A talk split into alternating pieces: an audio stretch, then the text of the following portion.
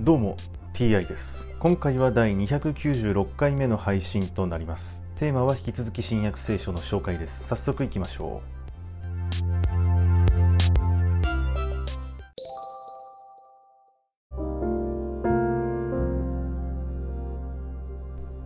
新約聖書第295回。今回は悪霊に取りつかれた子を癒すというお話です。翌日一同が山を降りると大勢の群衆がイエスを出迎えた。その時一人の男が群衆の中から大声で言った「先生どうか私の子を見てやってください。一人息子です。悪霊が取りつくとこの子は突然叫び出します。悪霊はこの子に痙攣を起こさせて泡を吹かせ散々苦しめてなかなか離れません。この霊を追い出してくださるようにお弟子たちに頼みましたができませんでした。イエスはお答えになった。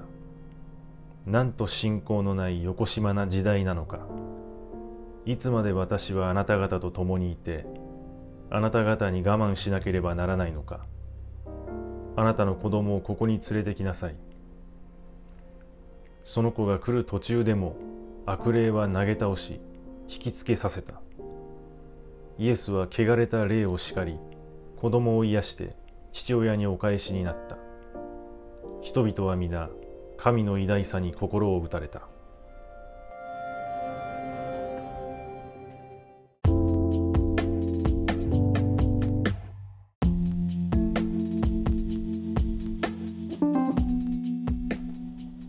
偉大な神はなぜ悪霊の存在を許しているのでしょうか？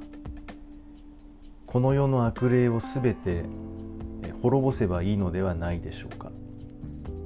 それとも悪霊が存在していることによってそれを退治して神の偉大さを民衆に見せつけるために悪霊の存在を許しているのでしょうか？一体何なのでしょうか？